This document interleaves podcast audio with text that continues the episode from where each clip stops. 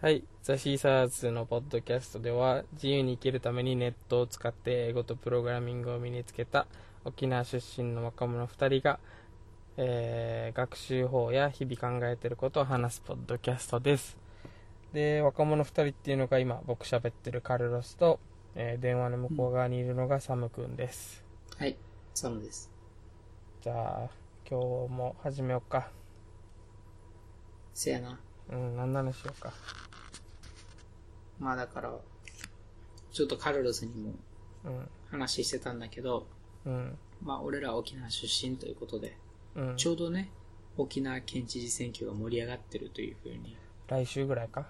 もなんかちょっとね、そのう。う、ん。前職の尾長さんが不幸に亡くなってねその亡くなっちゃったから、今から出てくる沖縄県知事選挙なんだけど、うん。そう、そうなんか、それについてね、なんか、俺は、えっ、と、このポッドキャスト、この回とかしか聞いてないとか、うん。さいなんかどの回を聞いたらわかんのかわかんないんだけど、まあ俺が今どこにいるかっていうと、俺は今東京に住んでて、働いてるから、サマーね選挙には、うん、サムが選挙に出れないと思う。うん多分、うん住民票とか変えてるから多分できないのかもしれない。とにかく、そう、ここにいる身としては、全然そんなにね、アンテナ張ってなかったんだけど、ぶっちゃけ。うん。沖縄県がどうなってんのとか。うん。まあ、どうせ投票できないからね。し、まあね、今は東京でのことの情報の方が多いから。うんうんだけど、その、ちょうどニュースでやっぱり入ってきたんだよね。うん。ある意味だから東京のメディアでも、うんあ、の、取り上げてるのかもしれない。でそれで俺は偶然見つけて、え、そうなんだと思ってね。うん見てみたら、沖縄県知事選挙の話が。まあでも東京も取り上げるべきやんな。完全に国防の話だからな、沖縄っていうか沖縄に託すんじゃねえと思うしな。だけど、やっぱり俺は偶然見つけたからよかったけど、多分その、俺が見たニュースアプリだから、俺の思考性、ちょっと沖縄ネタをね、クリックしてるとかを見てアルゴリズムでやってんのよ。うん、まあそっか。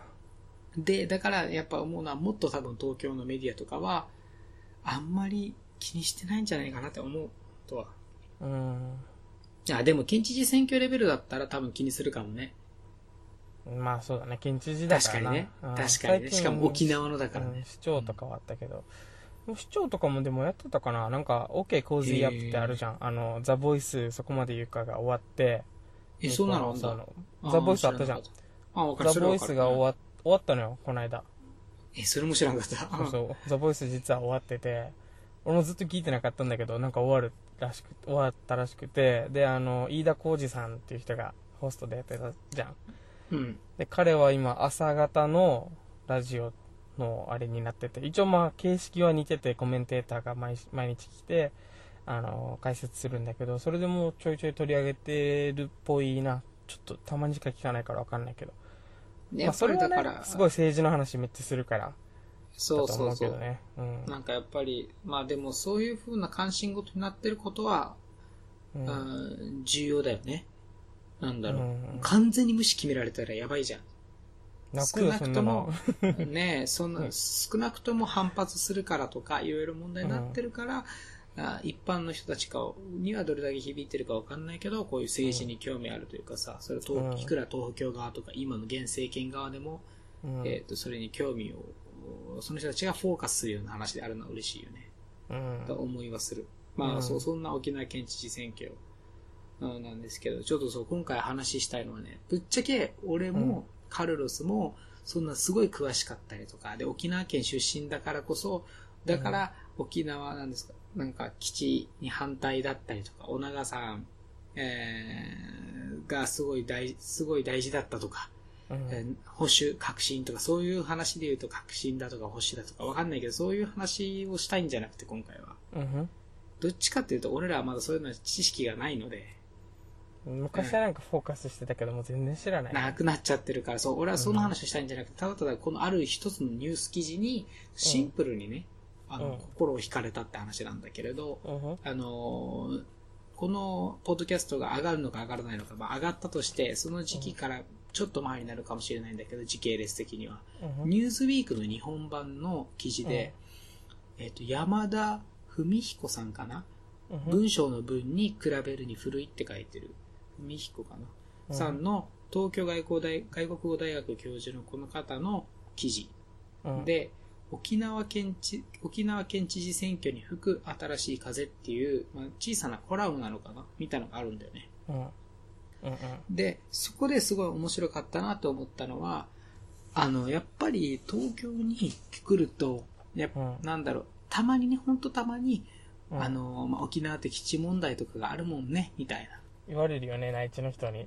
やっぱ言われる。うんそれはね、悪い意味じゃなくて、いい人たちで、みんな気使ってるのもわかる。俺の、うまあ、俺は今ありがたいことに、うん。その周りの人たちがいい人たちだから気使ってくれるってだけかもしれないんだけど、とにかくうんそういう意味で、なんか、大変だよね、みたい気な。使ってね。なんかなんかいろいろあるね、みたいな感じなんだけど、うん。そうそうそうそう。でもだからその人たちが気使うってことはある意味、俺は沖縄県民として、うん。えっ、と、ある意味やっぱ基地ってすごい嫌とか、うん。押し、押し付けられてるとか、うん。差別されてるっていうのを感じてるんじゃないかってことを少なくとも意識してくれた発言だと思うのよ。まあね。それって、それってね、気を使ってるっていう意味でいいことだと俺は思うのよ。そういう意味では。んんいいことだね。ね、俺は気にしてなかったら気にしてないですって言えばいいだけだし。うんうんもしかしたら気にしてるんだったらそういう配慮を持った方がいいじゃん。うん。うん、まあそうだね、確かに。だからそういう切り口で考えられるのはわかるんだけど、まあ俺とカルロスはわかると思うんだけど、うん若い世代の人たちって多分結構の人たちがそんな気にしてないのよ。うん、気にしてないね。これはすいません、これ個人の意見ですからね。あと個人の意見ですし、偏ってるのかもしれないので、すごいね、to be fair っていうか、それではわかんないんですけど、真実真実は。うん。ただ、俺らの感覚値としては、もちろんすごい興味ある人もいて、その問題に対してうん。調べてる人もいて、政治活動をしてる人さえもいる。いるいる。ね、同同世代でね。だけど、大体の人が、なんだろう、もう、その、ヤマトンチはダメだとかね。ヤうちな、マトンチ俺と、か言わないしね。そう。俺らは うちなんちでうちなんちゅって言葉はまだ使うよね。うちなんちは言うね。だけど、そのうちなんちゅって言った時に、なんだろう、限定的に使いたくて排他的にしたいうちなんちゅじゃないんだよね。俺らが言う時って。じゃないね。まあそれはだから俺らは、、いわゆる外人っていう言葉がそう。排他的じゃないって俺らが感じてる。日本人が感じてるいそうなことだよね。そうそうそうそうそうそうそう、それと一緒で、うちなんちゅって言った時に、ただただ沖縄に対しての誇らしさがあるだけで、うんお前らは違う、俺らがうちなんちゅだっていうのを言いたいわけでもないのと一緒で、ないね。そうそう、もうだからヤマトンチュがどうだとか、うん。あーっていうふうにはぶっちゃけ考えてないうん。のが多いんですね。あうんだから周りの人たちは心配してくれてたわけど、俺らはぶっちゃけ、いやいや、多分、あの、沖縄の方言あるし、バックグラウンドそれだし、だから皆さんが面白そうな話題とか、その土地感とかはありますけど、ありますけど、うんぶっちゃけあなたたちはほぼ変わってないイメージではありますって感覚なんだよね、俺らは。きっと。どういうこと？俺、俺らが日本人だから、そうそうそうそうそうそうそうそうそうだから別に、うちなんちゅとか、ナイチャーとかって言った時に、うん。分けてるつもりはないよってことでしょ？っていうか、まあまあ、その、その人たちが俺らを気遣ってくれてるときに、なんだろう、はいはいはいはいそうそうそうそう、ああ、まあ沖縄はね、みたいな感じだったときに、俺らはま、ぶっちゃけあなたが好きな芸人さんと俺が好きな芸人さん一緒かもしれないし、うんあなたが好きなえアーティスアーティストと俺が好きなアーティスト一緒かもしれないし、やってるスポーツも一緒かもしれないし、うん。ね。そういう意味でさ、全く割り切ってはいないっすよ、みたいな。だからさっき言ったけど、バックグラウンド住んだ場所は違うかもしれない。方言も違うかもしれないんだけど、多分、食べたいもの、着てみたいファッション、うん。ね、好きなアーティスト、ライブに行ったことあるか行ったことないかって言ったらさ、東京に別に行ってライブ行ってる人たちいっぱいいるじゃん。好きなアーティストの。とかって考えたらさ、まあまあまあ、出身はそこではないんですけど、なんだろう、なんかそんな違いっていうほどの違いありますみたいなぐらいの勢いだでもいいと思うのよ。ある意味。うん、まあね。うん。その一部分に関してはね。うん。そう。だけど、まあ、他の人からしたら気を使う対象ではあると。で、もちろん確かに気を使われるだけの濃さはあるわけじゃん、きっと沖縄っていうのは。っていうのを感じてた中で、ごめんなさい、長くなったんですけど、話戻ると、このニュースウィークの、あの、山田さんの沖縄県知事選挙に吹く新しい風っていう記事には、それをすっごい正確に捉えた文章があったんだよね、だから。うちなんちゅの気持ちを代弁してるなっていう感じがするわけね。まあ、うちなんちのって言ったら語弊あるけど、若い世代の、はい若い世代の、はいはい。うその沖あ縄あ、確かに。ねうん県知事選挙とか普通にだら普通に内地行った時はみんな、あ、大変なんでしょみたいななるんだけどけ、ど、それを分かってくれてそる。若い世代の沖縄出身の俺らの気持ちを分かってくれてる。分かってくれてる。。そう、若い世代はぶっちゃけ、そんなに、そんなになんだろう、えーその差別意識とか、うん。えー差別受けてるのは非差別意識とか、屈辱感とかを考えてるかというと違くて、むしろうん沖縄ブームとか、うん。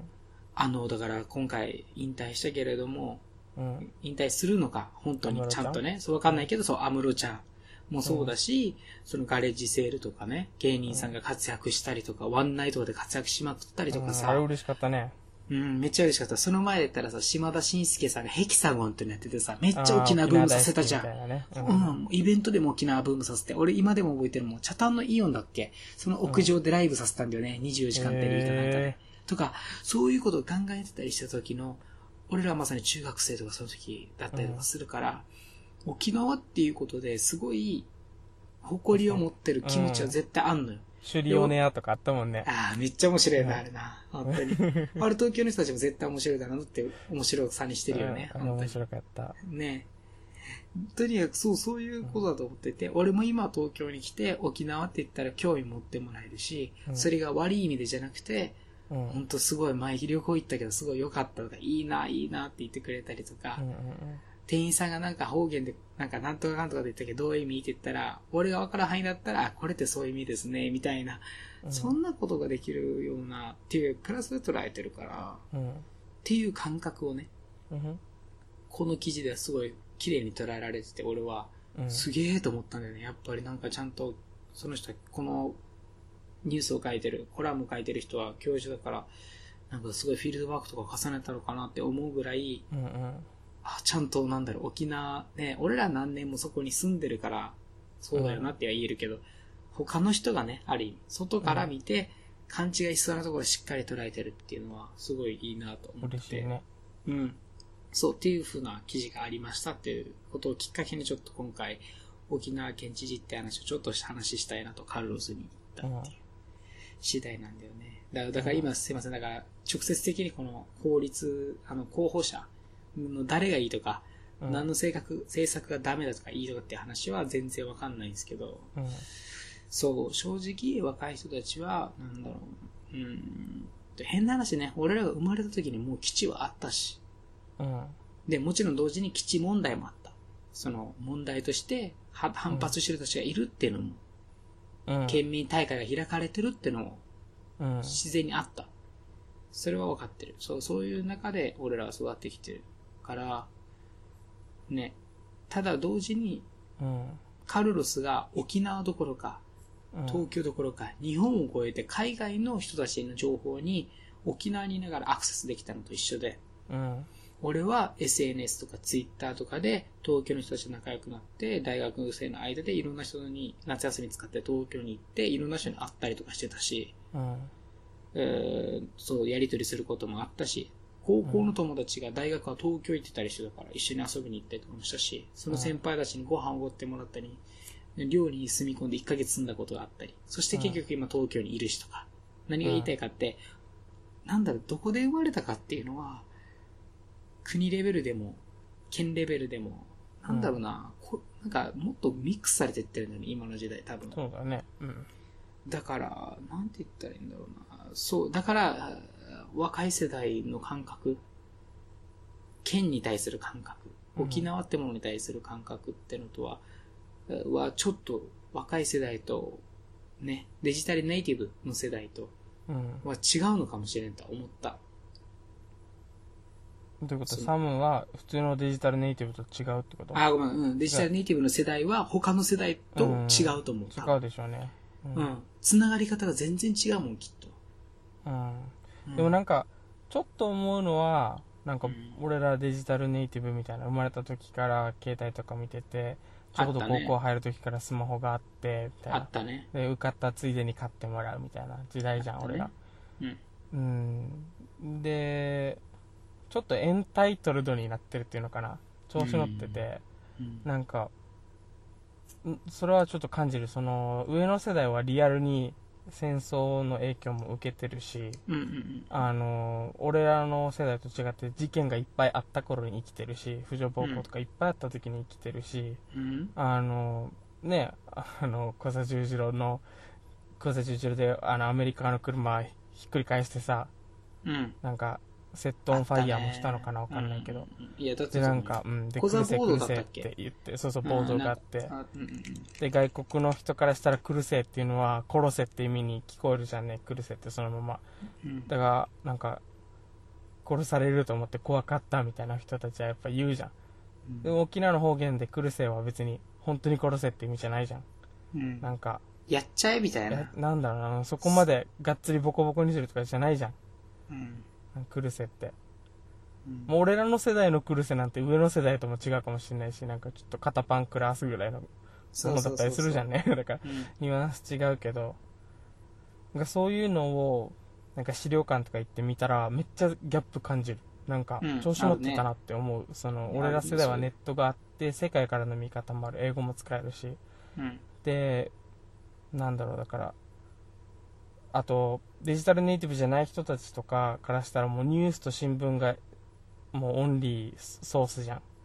うんでそしたら、よく言われるけど、沖縄のメディアは偏ってるってよく言われてるから、そっちに毒されてて、うん要は俺らはちょっと上の世代舐めてるというかさ、うんあいつら何も知らんって思ってる部分あるじゃん、ちょっと。なるほど。うん。ちょっと思い直すこととかあったな、なんか。まあでも沖縄の出身の人たちってさ、みんな資料館とか行くからね。どうだろうね。行くけどさ、みんな沖縄の小学生とか中学生もそうだし、高校になってもそうなのかな、もう年一でひめゆりの塔行くじゃん。行くじゃん。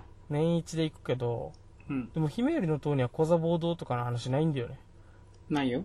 うん。あれは俺戦争自体に対する話だからね。そうそうそうそう。つうか俺は大学の頃は、俺だってメディアの授業取ってたから。あ、それでか？あ、俺は結構ね、俺だって新聞スクラップとかしてずっと新聞の情報を追ってた時あったもん。1ヶ月ぐらい。毎日。そうそうそうそう、そういう方があったんだよ。それで感想を書いて、それを批判的視点で見ながらも、ただただその情報を、もちろん、ただただうが、うが、うがった見方でやりすぎるのも良くないし、うん。ただただでもその新聞がなんでこの立場で報じてるのかっていうメディア論の話があったのよ。うん。そうそう俺はそれやっ誰かとかいろいろあるもんね。で俺はそれをちょっとね、しやってたっていうのがあるんだけど、そうかそうか、まあまあ確かに。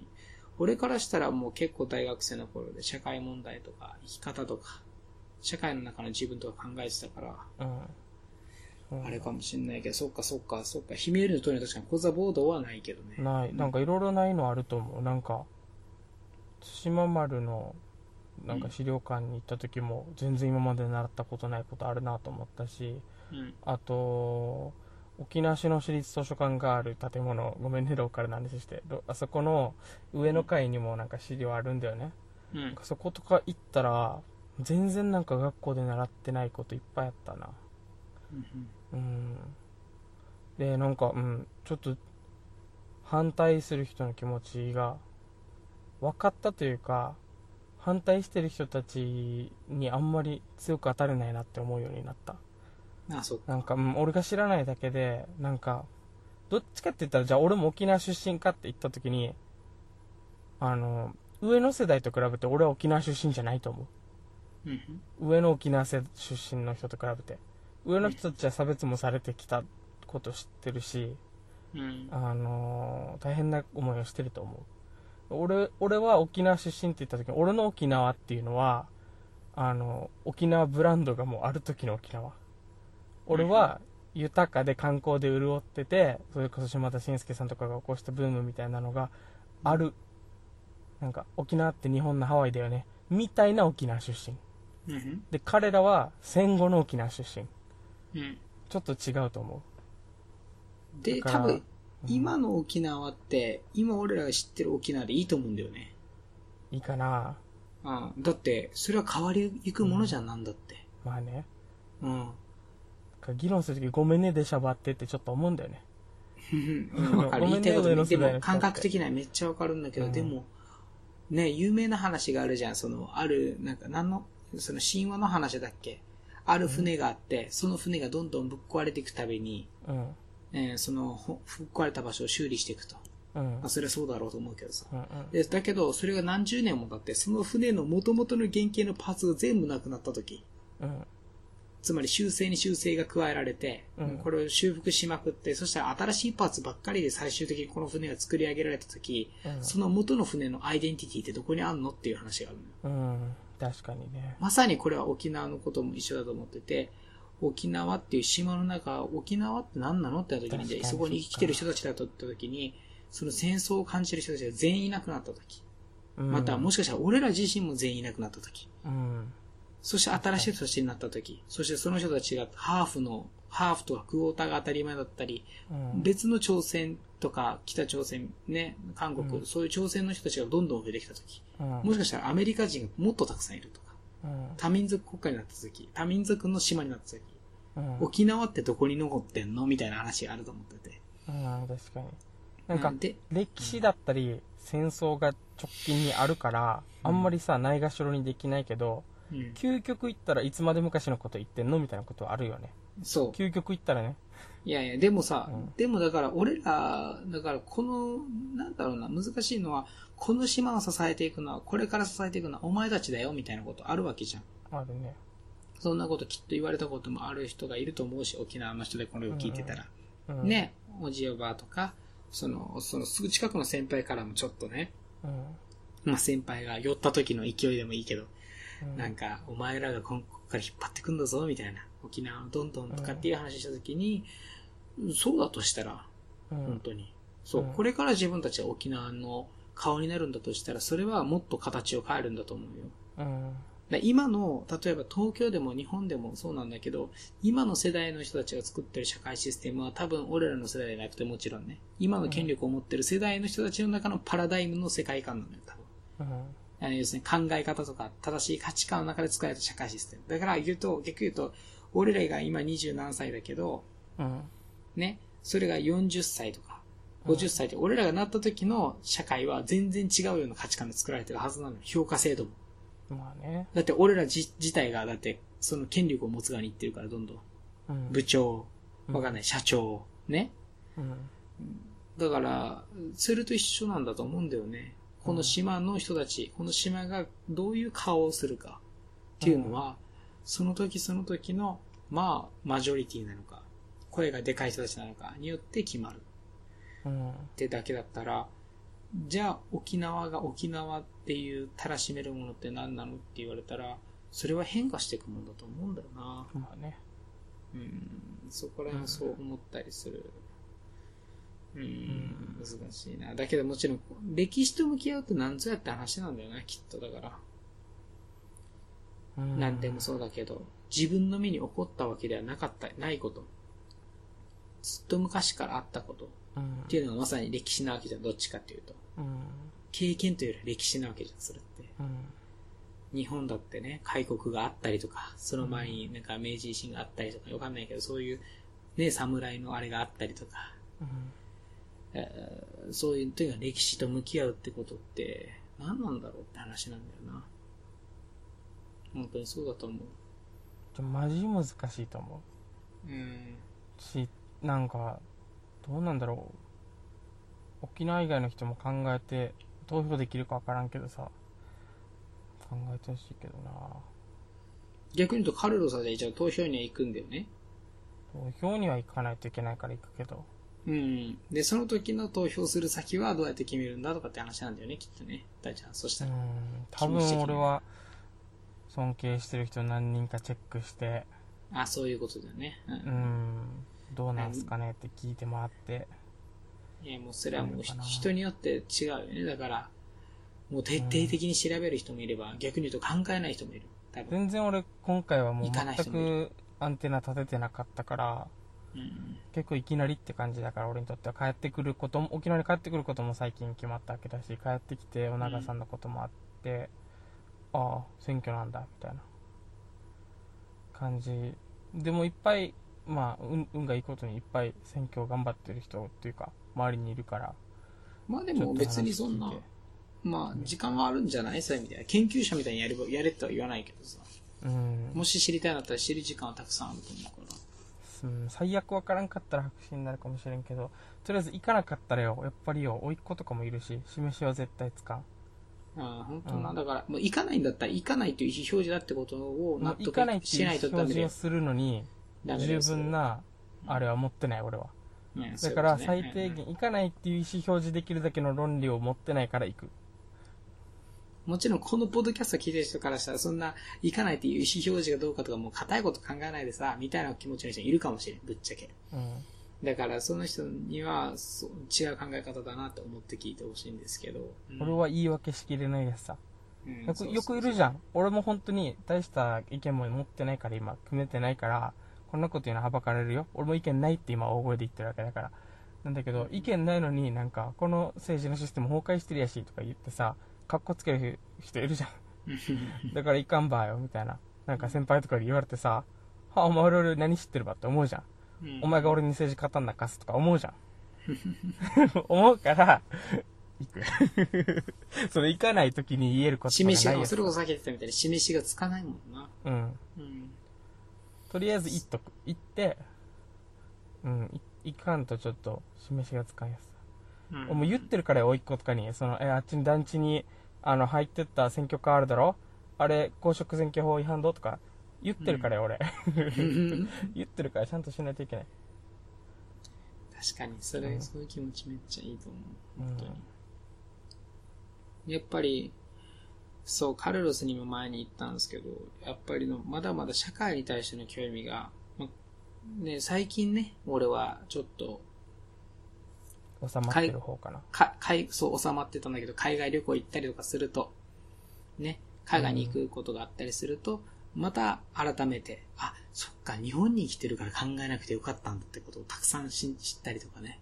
知ったりというか、あ再認識したりとかすると、また興味が出てきたりする、してるっていうのと、段階なんですけど、うんうんうんうんうん。沖縄のことだって、もちろん沖縄のこともやっぱ忘れてて、その中でまた県知事選挙がニュースで飛び込んできたので、今回ちょっと、また沖縄のことってあるよなと思いながら。なんか、沖縄の知事選挙ってさ、どっちかというと知事選挙っていうか、イシューボーティングみたいじゃない？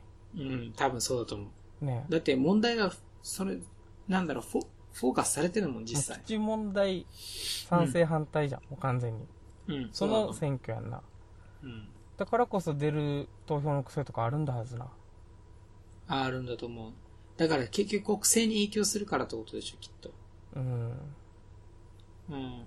国政でこの問題とどう向き合うかが国政の一つのね、指標になってるからだと思う、実際。なんけか。で、今回どうなるかわかんないんだけど、例えばもし佐喜眞さんが、うん。うん、勝ったりしたら、ある意味、もうすごいやりやすい流れができるんじゃないかな今の自民党からすると。でしょうね。うん。でもまあまあ考えづらいけれどね、厳しい戦いだと思どうなんだ？俺の、俺の肌感覚は、ずっと前の肌感覚よ。ずっともうこのうん小長さんが投票、あ選当選した時は、うん。小長さんが負けると思ってたから、うんその時の感覚まだ俺あるから、やっぱり自分がその時にいた時の周りの環境で、それが全体だろうと思っちゃうんだろうね、きっと。や。っぱ若い世代といるし、そうそうそうそう。また、辺野古のこととかをね、知ってたりすると。うん、あ知ってたし、辺野古のことも、うん。なんか、一部の世界を切り取られてるだけだろうと思ったんだよね、きっとね。反対だとかっていう、うんそういうことに関しては。若い人としいる感覚では、あ、どうやったって、あの、みんな基地賛成だろうなっていう。うんふうに思ってて、そしたら意外と小長さんが勝ったから、一部じゃなくて結構全部側だったってことよねそう。そう大多数側だった。はわかる。だから今は、あ、これが最近俗に言うサイレントマジョリティ？うん。もう、まあ、サイレントマジョリティが本当にマジョリティかのどうかもわからんよ。そう投票に行ってない人たちがいっぱいいるだろうから。まあ、そういう意味ね。その人数たちも。数で入れたらわからんけど、うん。そのイシューボーティングだからこそさ、うん。ムカついてる人だけが投票に行くっていう問題があるわけじゃん。うん。うん、もうだからオバマと、オバマがあれになった時もさ、あれは黒人を大統領にするかっていうイシューボーティングじゃん、あれも。うん。言うたら。どっちがどういうマニフェストかとかじゃなくて。で、黒人の人が行ったわけじゃん、投票に。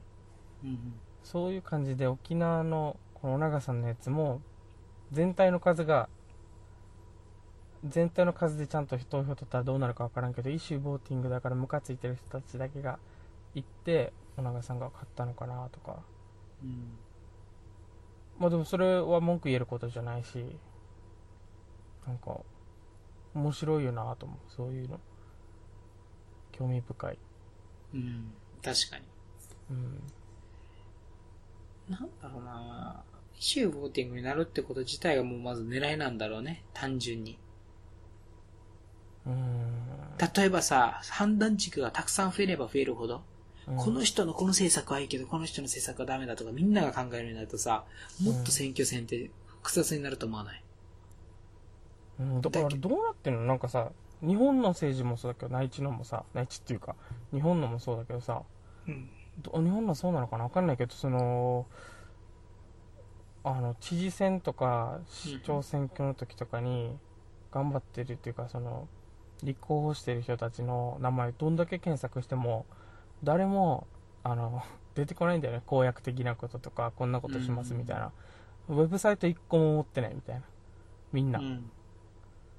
え？みたいな。知事選？知事選それ？知事選じゃない。それは知事選じゃないんだけど、結構前に感じた。ああ、議会選、あれ？なんかウェブサイトなし挙。え？なんでそのなんか、か。うん。お、お家に溜まってるじゃん。なんかその、ここ、ここ事務所ですよ、みたいな。あるじゃん。うん。誰々さん事務所、みたいな。うん。なんで事務所あって何人もやってて何百万かけて選挙出てて、ウェブサイト1個もないのみたいうん。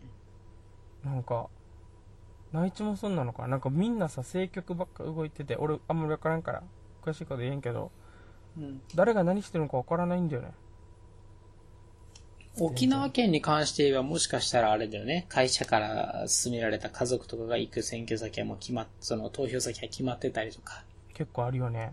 うん、個人的なやりとりだけで終わってることがあるかもしれない。誰々に入れてねって言われるもんね。そう、入れてねとかって言われて、あ、わかったうん黙れって言うもんね。じゃなかったら軽くその時の親戚の集まりの飲み会とかで、うん。